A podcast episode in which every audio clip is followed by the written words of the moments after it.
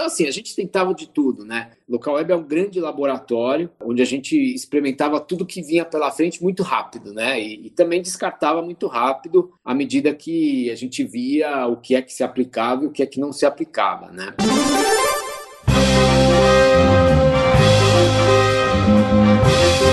Eu sou Paulo Silveira. Eu sou Rodrigo Dantas. E esse é o Like a Voz.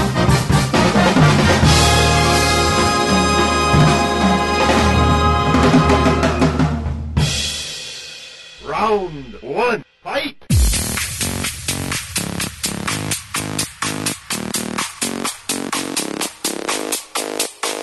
Gilberto Maltner é cofundador da Local Web e ele é o boss de hoje. Gilberto, eu ia pedir para você contar a história da Local Web e qual problema vocês atacaram lá no início. Eu pensei que a história da Local Web é muito longa e ela se cruza, né, com a história da internet no Brasil. Mas eu vou deixar aqui o espaço para você falar. O que que você estava pensando no dia que você falou, já sei, eu vou criar, eu não sei, ah, um host, uma BBS, um sistema para internet, um provedor. Porque, pelo que eu conheço e fez parte da minha infância e adolescência, a local web nasce nesse momento em polvorosa da internet no Brasil. Essa é a minha visão. Já, já, já te desvirtuei aqui, Gilberto. Eu queria que você contasse pra gente a sua visão de por que e que problema se atacava no início da local web. Legal. Uh, deixa eu contar um pouco então o que, que era o momento e, e o, que, o que, que isso deu origem à local web. Né? Primeiro, eu sou engenheiro eletrônico, né, apaixonado por tecnologia, e em 1997, para ser exato, eu passei um ano trabalhando nos Estados Unidos, uh, em Palo Alto, onde eu fiquei muito impressionado com o fenômeno do nascimento da web. Né? 1997, para quem tem mais cabelo branco como eu, vai lembrar que a grande empresa do momento se chamava Netscape. E a Netscape é a empresa que inventou o browser, né? o navegador de internet. Então foi um ano, como você falou, de explosão, né? de, de, de onde realmente nasceu a web. Uh, eu tive a oportunidade de trabalhar um pouco lá uh, em Palo Alto com isso, na empresa onde eu trabalhava, né? que na época era Anderson Consulting, atual Accenture. Uh, e fiquei muito entusiasmado com aquilo, né? Porque a minha formação de engenharia eletrônica, eu gostava muito de redes, né? E ao mesmo tempo também gostava de programar. E, e, a web era meio que a mistura de tudo, porque você tinha o lado de rede, de comunicação, mas você tinha também o HTML, o ASP, o PHP, que é toda a parte de lógica de programação e tudo isso junto e misturado, né? Então achei aquilo um grande barato, voltei para o Brasil contagiado com aquilo.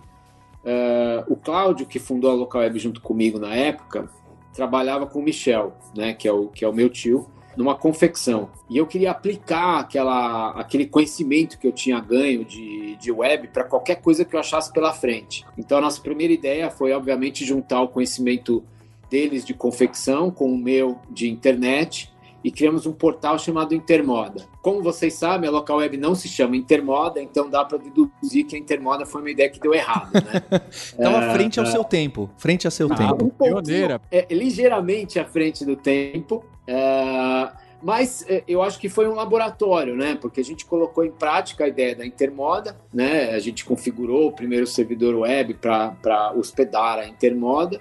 E quando a gente percebeu que a Intermoda não ia para lugar nenhum, em bom português, né? A gente falou: bom, a gente tem uma infra aqui que a gente pode usar para que outras ideias de outros sites possam funcionar. E isso foi o que deu origem à local web. Então foi assim que tudo começou. Eu acho curioso essa história da Intermoda, né, Giba? E vocês mantiveram o site no ar até hoje, né? Quem entrar em intermoda.com.br vai ver o site até hoje lá, né? É, a gente deixa por superstição, né? Para não dar azar.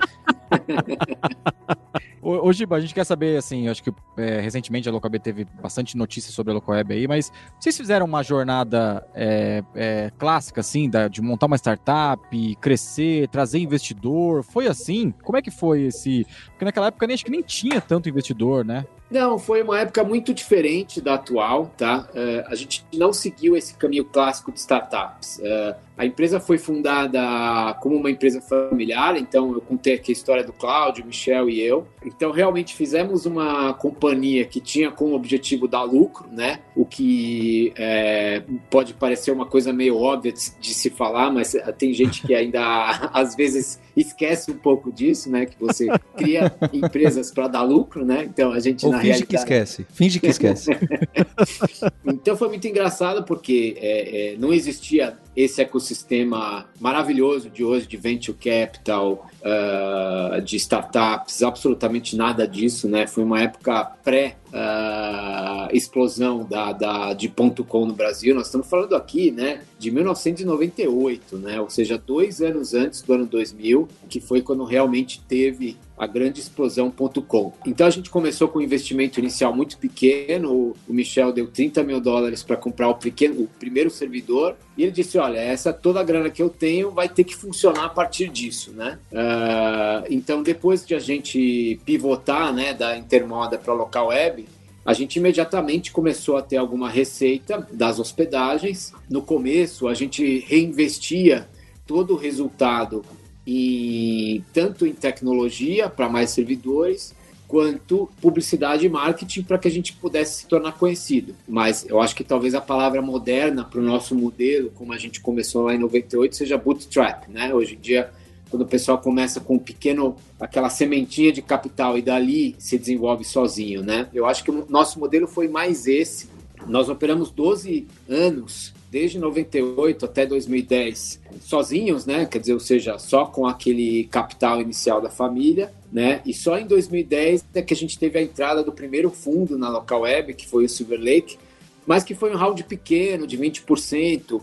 Então não é nada parecido com essa sucessão de rounds que a gente vê hoje em muitas companhias, né, que diluem muito até o, o fundador. A gente era uma empresa que, que era geradora de caixa já no nosso primeiro ano de vida e permaneceu assim desde então, até hoje aliás, né? O Carb continua sendo geradora de caixa líquida. Então, uma história um pouco diferente do padrão e até porque, né, tinha que ser assim, não é? Não vou dizer que a gente defenda esse modelo ou que a gente ache que esse é o modelo melhor ou não. Eu acho que é muito mais em função das circunstâncias da época, né? A gente só poderia viabilizar a companhia dessa forma, não, não havia outra. Né? Acho até que de repente, se a gente puder voltar um pouco atrás no tempo, quem sabe na primeira nossa primeira década de vida, talvez a gente pudesse ter escalado mais, talvez a gente pudesse ter consolidado o mercado mais rápido se tivesse acesso a capital. Só não fez isso porque não houve, né? Gilberto, eu queria saber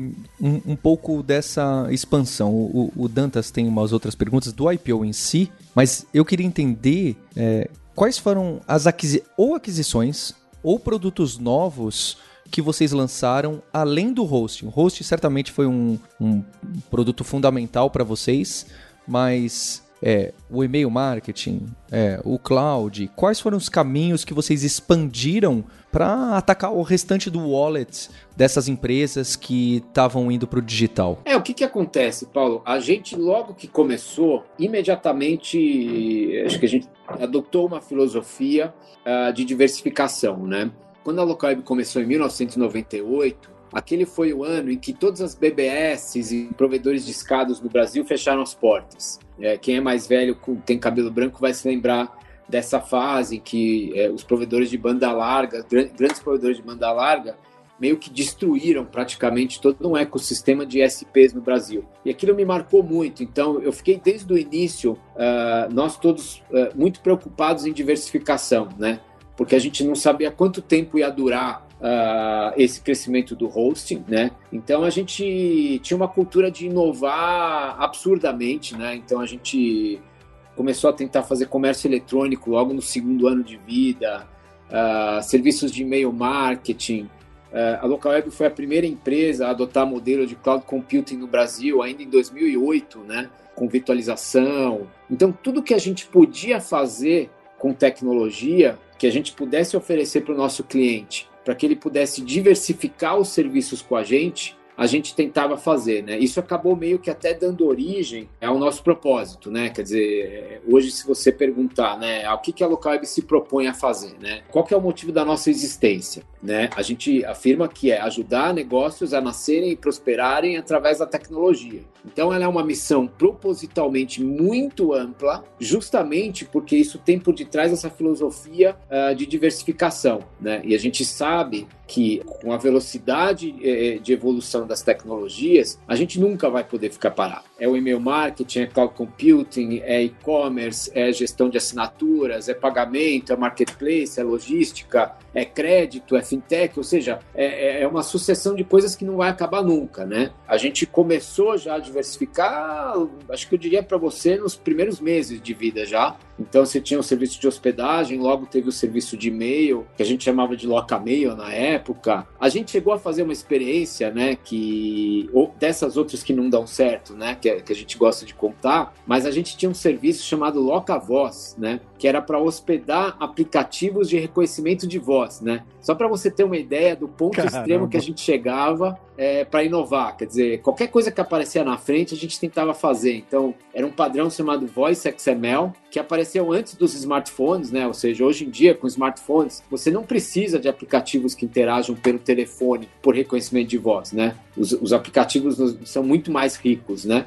Mas na época, ainda antes do advento dos smartphones, teve essa tendência que, que durou pouco, né? E morreu, mas de uh, eventualmente hospedar aplicativos em tecnologia web com reconhecimento de voz. Então, assim, a gente tentava de tudo, né? Local Web é um grande laboratório uh, onde a gente experimentava tudo que vinha pela frente muito rápido, né? E, e, também descartava muito rápido à medida que a gente via o que é que se aplicava e o que é que não se aplicava, né? E acho que é legal uh, ter uma visão sua também, Gibassi. Vocês já almejavam abrir capital na bolsa em algum momento? Se na jornada fala, putz, o caminho é esse, nós vamos chegar lá e nós vamos ser uma das primeiras empresas de tecnologia no Brasil a abrir capital na bolsa. Isso já era um sonho de vocês? Quando a gente fundou a companhia, a gente nem sabia o que queria dizer IPO, tá? Ou seja, então, é, é, ali na origem, não, tá? Obviamente que assim como o mercado começou a evoluir no país, né? Você teve o ano 2000, que foi aquele grande ano da, da, da explosão do ponto com, aí você teve a bolha, aí você teve a ressaca da bolha,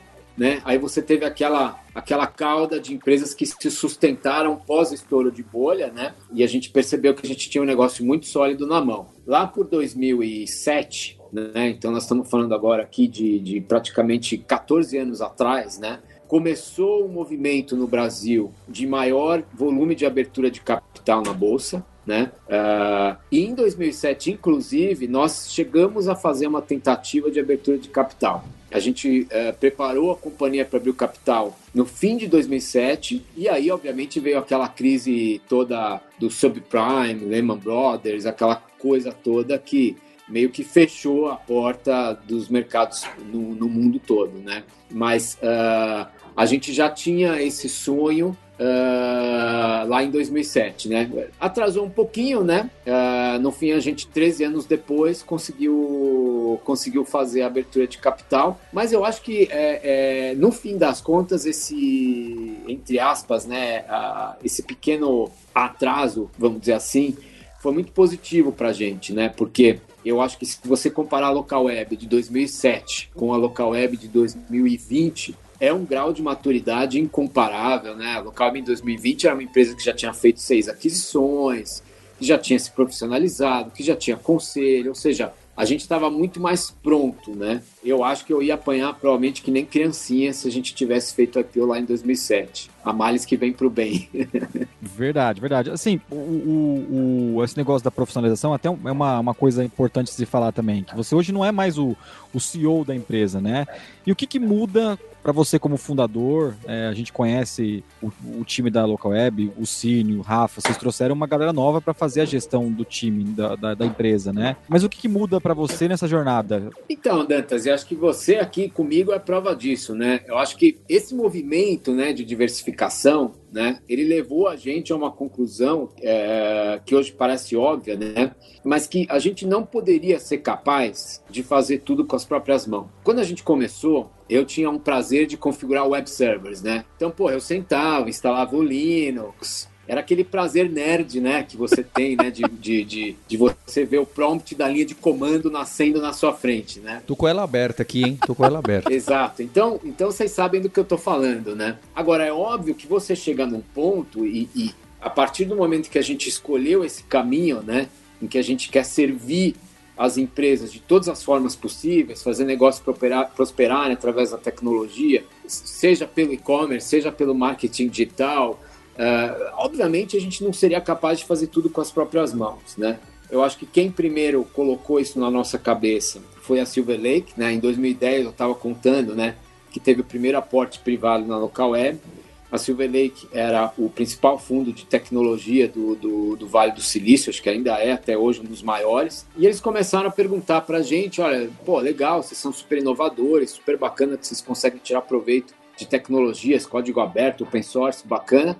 Mas vocês já olharam para o lado para ver se tem empresas fazendo aquilo que vocês se propõem melhor que vocês, né? E a gente falou, pô, a gente nunca pensou nisso, né? Aquisição nunca era algo que passava pela nossa cabeça e eles abriram nossos olhos para isso, né? Assim como também abriram nossos olhos para profissionalização. Então a gente começou a olhar para os nossos próprios cargos dentro da companhia e se perguntar se nós éramos as pessoas mais bem preparadas para aquelas posições, né? Então, ao mesmo tempo que a Local Web começou aquela jornada de aquisições, cada vez mais eu comecei a me perguntar se eu sou o CEO ideal, o Cláudio começou a se perguntar se ele era o diretor de marketing ideal. O Ricardo começou a se perguntar se ele era o CFO ideal.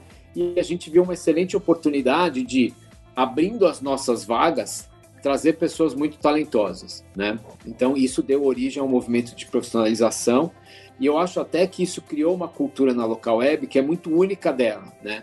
A local web hoje é uma empresa ao mesmo tempo profissionalizada, né, com management totalmente profissional, mas ao mesmo tempo continua tendo uma cabeça de dono, né?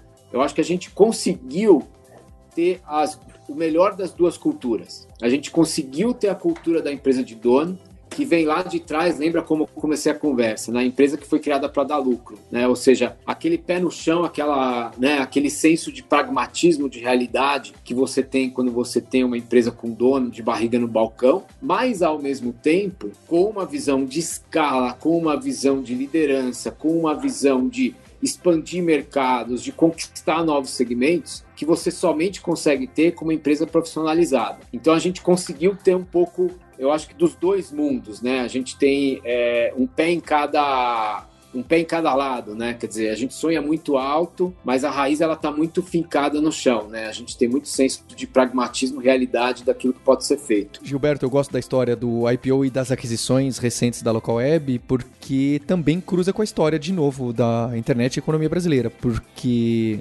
se você for ver esse IPO relativamente recente, ele abre a porteira para diversas outras empresas que também fizeram IPO. A gente falava, poxa, será que dá para fazer IPO de empresa de tecnologia aí no final dos anos pré-2020? A Localweb mostrou tanto que uma sequência de outras empresas, algumas muito menores, óbvio, com outras teses, é, conseguiram fazer essa listagem pública e até com bastante sucesso. Então eu acho que é um marco que vocês deveriam, deveriam guardar. Eu acho muito, é muito interessante para dar essa liquidez para o mercado e para toda a comunidade de tecnologia. E onde eu queria chegar é que eu já queria convidar você, Gilberto, aqui para o Like a Boss há algum tempinho. E o Rodrigo Dantas Ficava falando, não, Paulo, espera, eu acho que vai ter um momento melhor. E só quando saiu a notícia da aquisição, é, da oferta, não lembro bem, que o Dantas me contou. Sabe o que, que é, Paulo? Eu tava conversando, a Local Web era uma empresa que a gente já tava conversando há algum tempo. Então é muito interessante que a gente tá nesse podcast com empreendedor, empreendedora já tem quatro anos, quase cinco, e aconteceu muita coisa nas nossas vidas como empreendedores. Eu, na Lura, e o Dantas na,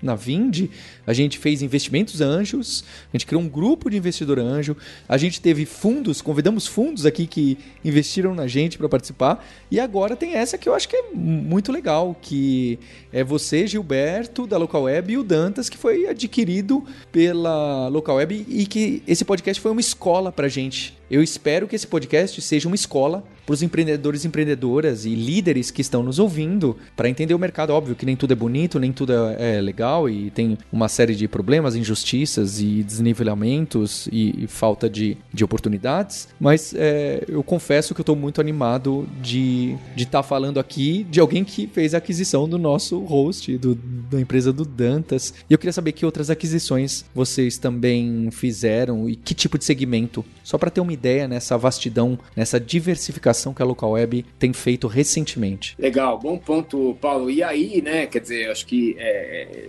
pegando o gancho do que eu estava dizendo, né, quando a gente foi para aquisições, né, o principal motivo foi perceber eu acho que a riqueza né, e as conquistas que várias startups brasileiras conseguiram. O nosso movimento ele nasceu da constatação da quantidade de projetos bonitos que estão sendo feitos à nossa volta. Né? A Vind é um exemplo claríssimo disso, né? Referência em gestão de, de assinaturas, de billing, projeto maravilhoso aí, não preciso ficar puxando o saco aqui do Dantas, porque ele sabe muito bem da nossa admiração pela, pela Vind, pelo Dantas, pelo sócio, Reginaldo, Wagner, tudo que eles fizeram, né? Então, como eu estava dizendo, né, a gente começou a perceber, né, dentro dessa nossa missão, né, de ajudar negócios a nascerem é, por intermédio de tecnologia e prosperarem também. Bom, pô, tem muita gente boa aí fora com soluções é, excepcionais mas mais do que mais do que isso, com uma sinergia muito boa com aquilo que a gente faz, né? É, o, o que eu acho que o grande clique para a gente foi perceber que juntando forças a gente conseguiria atender muito melhor esses clientes do que cada um sozinho naquilo que fazia, né? Cada um sozinho naquilo que fazia já estava fazendo excelente trabalho, mas a partir do momento que a gente se junta, a gente começa a criar soluções muito mais completas, né? Eu vou dar um exemplo aqui, por exemplo, né? O, o, a Vind faz uma gestão de assinaturas como ninguém mais. A Tray, que foi a primeira empresa que a Local, a Local Web adquiriu lá em 2012, criou um serviço de uh, subadquirência, né? Que tem a marca IAP. E aí, a gente olhando o Vind, olhando o IAP, a gente falou, pô, tem uma combinação aqui muito vencedora, onde a gente pode gerar valor quase que do nada aqui, né? Porque você passa a criar uma solução que tem a gestão de assinatura, de billing e de pagamento integrada numa única solução. Então, a lógica das aquisições para a local web sempre foi essa lógica de explorar sinergias, né? Por isso que a gente gosta muito de falar, né? A gente não faz aquisições para empilhar receita. Não é você ficar somando número ali. Você fala, não, eu, eu faço 100 aqui, e então a gente é 150, né? Não é, não é essa a lógica aqui. A lógica é muito mais é, a combinação das soluções passa a ser muito mais poderosa do que cada uma delas isoladamente, né? Então isso começou com a Tray lá em 2012, foi a nossa primeira aquisição. Uh, a Local Web já tentava uma presença em e-commerce naquela época, a gente tinha uma solução nossa inferior à oferecida pela Tray, né? E aí da constatação que a gente olhou, pô, tem uma empresa que está liderando aqui, que está fazendo muito melhor, é, por que, que a gente não se junta com eles, né? Um outro ponto que eu acho que é legal, e eu tenho muito orgulho de falar isso sobre a Local Web, eu acho que a gente conseguiu fazer algo realmente único, né? A palavra aquisição não é boa. Normalmente, aquisições levam à destruição de valor. Né? A gente vê isso muito comumente, a gente já ouviu muitas histórias de startups que sumiram do mapa depois de serem compradas por uma grande companhia ou por um grande grupo. E por quê? Porque você olha a aquisição como uma incorporação, né? Então você dá, é, é, assim, a pior, a pior coisa que você pode fazer com o empreendedor é falar assim, olha, tá aqui o seu novo crachá, tá aqui a sua mesa e tá aqui seu novo chefe. Meu, você faz isso, você acabou de matar toda a empresa que você comprou, tá? Você destrói completamente o valor. Então a gente olha muito mais para o modelo de criar um grande grupo de empreendedores hoje que fazem a local web ser o que ela é. é uma coisa que eu gosto de falar, a local web não é one man show, né? Então se alguém falar assim, puta, quem é o Steve Jobs ou o Bill Gates da local web? Meu, não tem. Existe um grupo de pessoas extremamente talentosas, cada uma delas muito boa naquilo que ela faz, e que juntas conseguem fazer uma coisa muito poderosa. Então hoje, quer dizer, é, a gente tem um ecossistema dentro da local web de empreendedores que começam lá atrás em 2012 com o Williams da Trey, aí vem vindo com o Vitor da Win, depois teve delivery direto, depois teve FBits, depois teve Cluster to Go. Agora a gente pós IPO, várias aquisições na área de logística, de marketplace, até de fintechs, né? E todas essas pessoas hoje estão extremamente motivadas a perseguir os seus sonhos dentro da local web. Esse é um modelo que eu acredito que é praticamente único, né? Eu não vejo hoje nenhuma empresa tão uh, parecida com a gente uh, nesse modelo de, de crescimento através de, de mais talento para o time, né? E de mais empreendedorismo dentro da companhia, né? Round two, fight!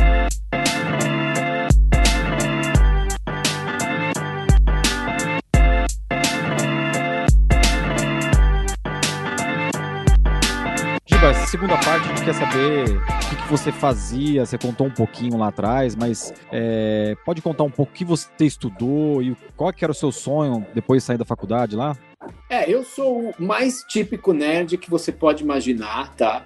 Então, é, eu sou da geração do TK85, tá? Então, assim, para quem tem quase 50 anos como eu, existe um grupo de pessoas, tá? Que tinha lá os seus 13, 14 anos de idade, lá por 1982, 83, 84, que começou a programar em, programar em Basic, né? Gravando os programas lá na fita cassete, né? Então, é, quem lembrar da fita cassete do TK85 já, já sabe do que eu estou falando. Eu sou uma pessoa que é apaixonado por tecnologia, é, vibra muito com isso. Fiz engenharia eletrônica justamente porque eu queria chegar na raiz de como é que funciona a computação, né? Então, eu, eu tinha uma coisa na minha cabeça que é, eu quero entender a física da computação, né? Uh, então, por isso que eu fui para engenharia eletrônica. Tentei trabalhar com telecom no Brasil quando me formei, mas vocês podem imaginar que em 1993, né, antes da privatização, né, sistema Telebrás, eh, não existia nenhuma oportunidade sequer de trabalhar numa Embratel da vida. Uh, então, acabei indo muito mais para o lado do software,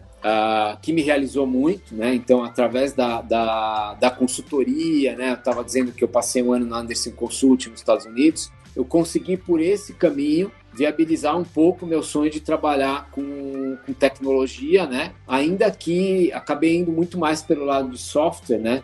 Do que pelo lado de hardware, que era aquilo que tinha me motivado inicialmente, né? Quando surgiu a internet, aí foi uma maravilha, né? Porque a internet é a junção de tudo, né? Ela junta hardware, software e telecomunicações, tudo no mesmo pacote, né? Então é uma, é, é uma coisa muito poderosa, uma rede mundial de computadores, e hoje não é nem mais só de computadores, né? É de qualquer dispositivo que você possa imaginar, né? Então, é, minha formação, é, é, ela vem do lado técnico, né?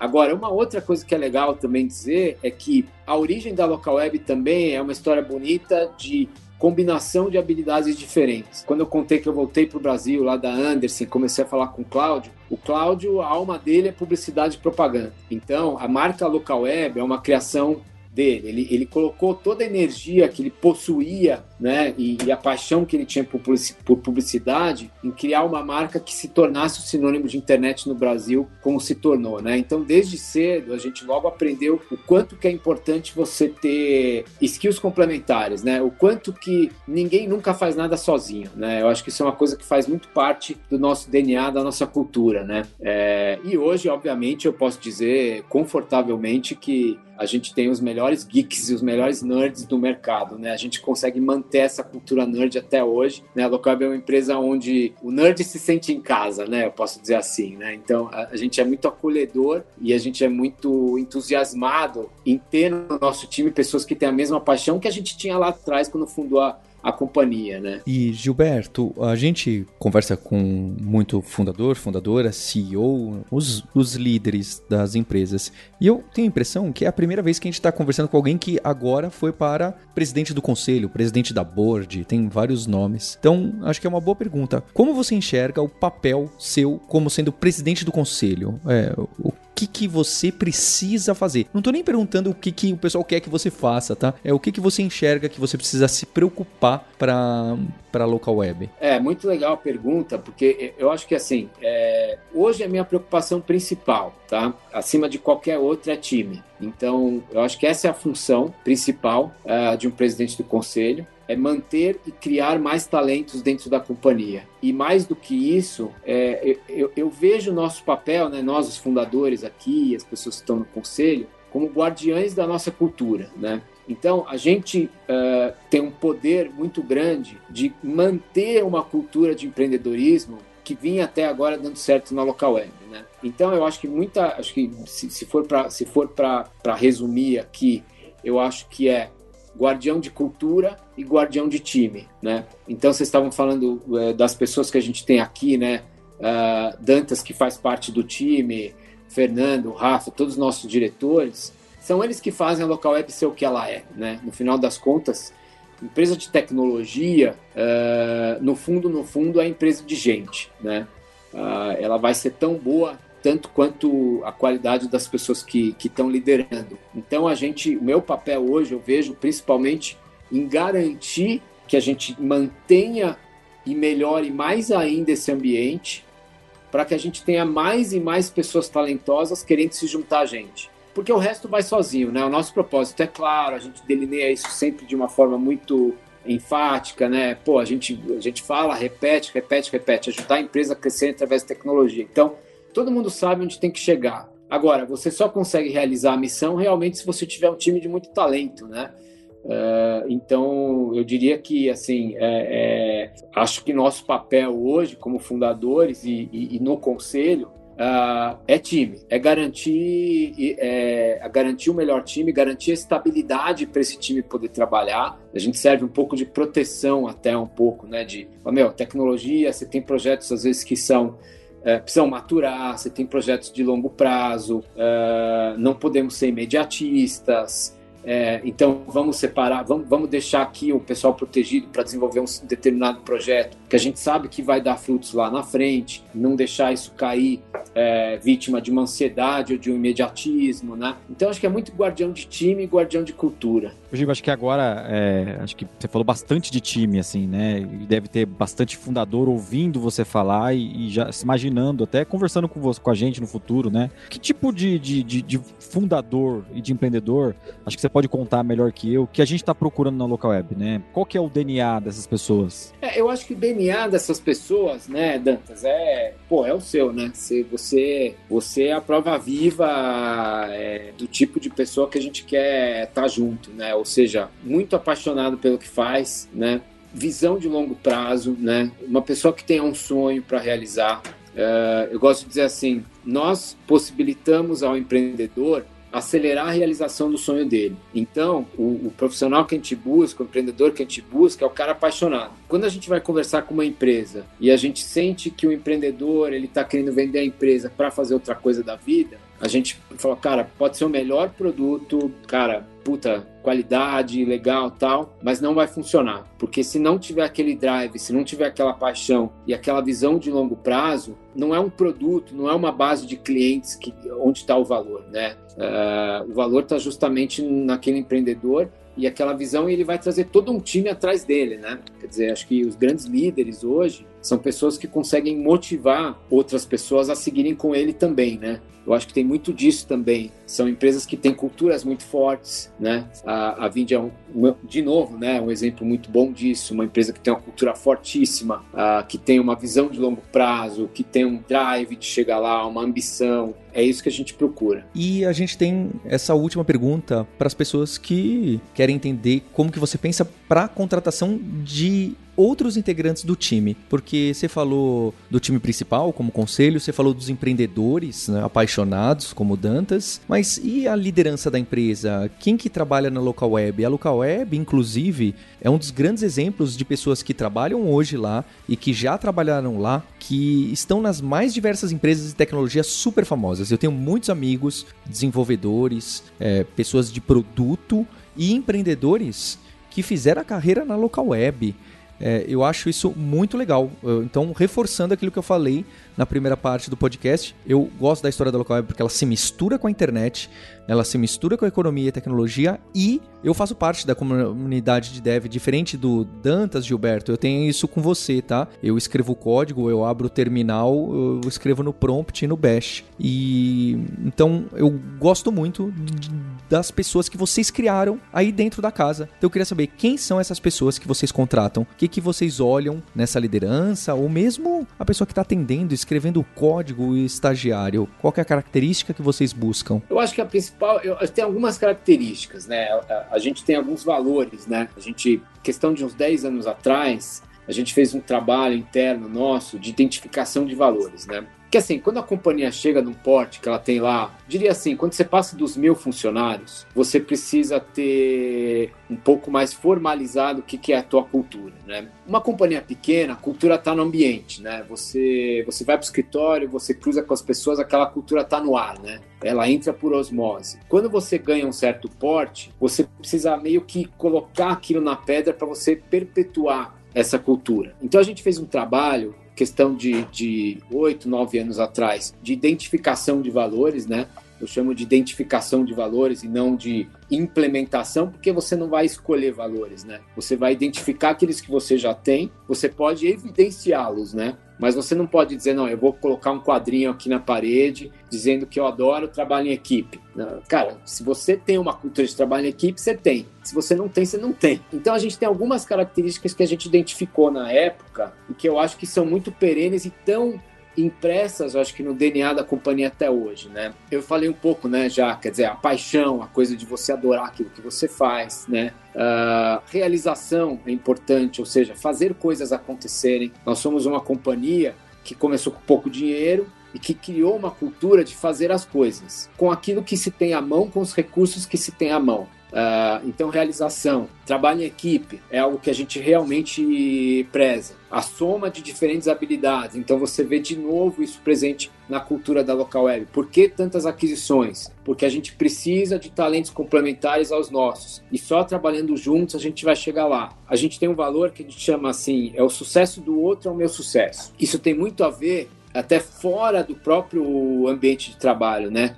É, eu acho que você falou, Paulo, muito bem, né? Como que a gente criou toda uma geração de profissionais. Acho, acho que a gente não criou, né? Seria um pouco de pretensão minha. Mas eu acho que a gente contribuiu uh, para enriquecer o ecossistema de profissionais que trabalham com tecnologia hoje no país, né? Então, pessoas que têm hoje muito sucesso fora da local web, que aprenderam dentro da local web, isso dá muita satisfação para a gente, né? Isso está muito também ligado à nossa missão, né? A gente é uma empresa B2B, então os nossos clientes são negócios, né? Eu acho que tem muito essa cultura também. Uma empresa B2B, como a gente, como a Vind, por exemplo, ela, ela se vê espelhada no seu cliente. Então, a gente como empreendedor, se identifica com os perrengues que o nosso cliente, como empreendedor, também passa. Então, a gente conseguir transmitir para esses clientes ferramentas que deem para ele mais sucesso, que deem para ele mais produtividade, é extremamente recompensador para a gente mesmo. Então, são essas características, né? São valores Quer dizer, o que, que a gente busca nas pessoas e, e, e, quem faz parte do time hoje na Local Web? São esses valores: paixão, realização, trabalho em equipe, a busca do sucesso do outro. São valores como esses. Muito bom, hein, Gilberto? Muito bom, Gilberto. Obrigado. Eu queria agradecer, dar parabéns pela história da Local Web, história da internet, de muitos amigos e amigas que passaram e que estão aí. É, eu fico muito contente com esse episódio, por toda a trajetória das pessoas e das empresas, que são duas aqui envolvidas, não é? É a Local Web e é a Vind. É muito interessante para a história do podcast também. Obrigado, Gilberto. Obrigado vocês aí, que vocês possam contar cada vez mais histórias bonitas também.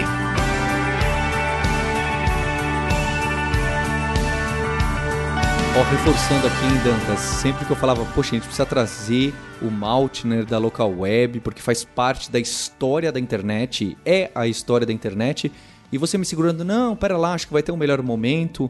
Aí depois que a gente vai entender as coisas, é realmente muito legal. A gente trouxe nessa temporada do Like a Boss a Crescera, um fundo que investiu tanto na Alura quanto na Vind. E agora a gente trouxe o Maltner, que fez essa aquisição da Vind.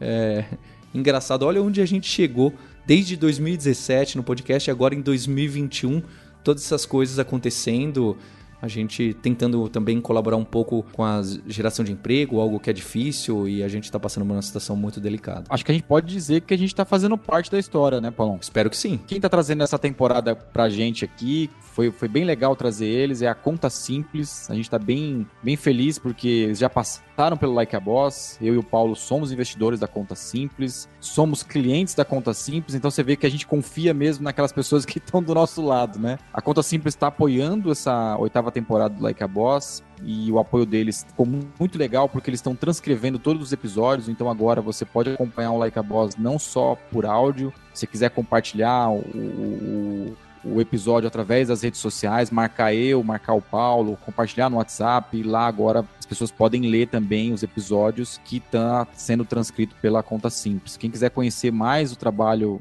legal que a Conta Simples tem feito no mercado, pode ir lá em contasimples.com. E no final dessa oitava temporada, o nosso maior pedido é que você faça o Like a Boss crescer. Então, a maneira que você pode retribuir é compartilhando seu episódio preferido ou o link do site da sua transcrição que você tirou mais insights.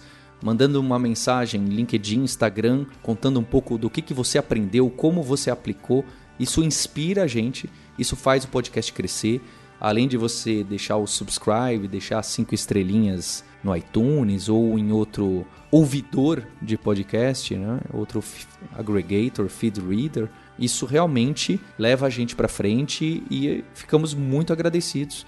A gente espera isso de você. Acho que vale também o convite, né, Paulo, para conhecer o nosso grupo no Telegram. Né? O nosso grupo no Telegram cresce a cada temporada. Nós temos quase 4 mil pessoas lá que acabam discutindo sobre o mercado, sobre startups, sobre emprego, sobre o futuro do trabalho. Quem quiser conhecer um pouco mais do nosso grupo é só em t.me barra grupo Like a Boss. Tem bastante gente legal nesse grupo. E a gente sempre fala da Vindi, que o Dantas é fundador, e da Lura, que eu sou fundador. E eu queria que vocês soubessem que todas essas entrevistas, conversas, contatos, alguns empreendedores e empreendedoras a gente mantém contato por muito tempo, alguns a gente virou amigo, outros a gente virou investidor, e essas pessoas moldam a forma como a gente pensa. Então, tanto os produtos da Vindi quanto as formações e bootcamps da Lura têm a cara, elas respiram nessas pessoas.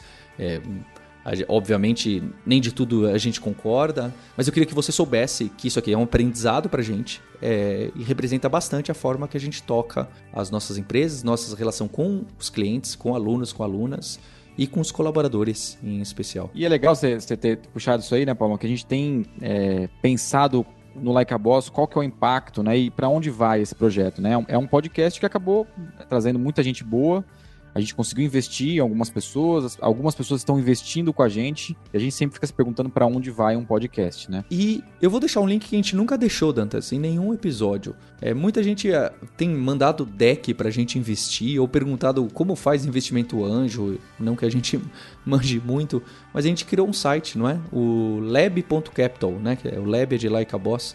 Se você entrar em lab.capital aí, Lab Capital, você vai ver onde eu, Dantas e o Lincoln, que foi nosso primeiro investimento anjo, onde a gente investiu, que empresas a gente tem relação. É interessante, a gente está criando um portfólio. Não é um fundo propriamente dito, mas é um grupo de amigos que gostam de empreendedores e empreendedoras e a gente tem feito alguns investimentos e ajudado a criar um pequeno ecossistema com essas startups. Até a próxima temporada. Obrigado a você.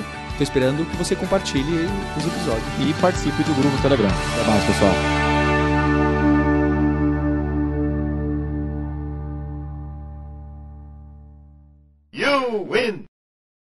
Este podcast foi editado por Radiofobia, podcast e multimídia.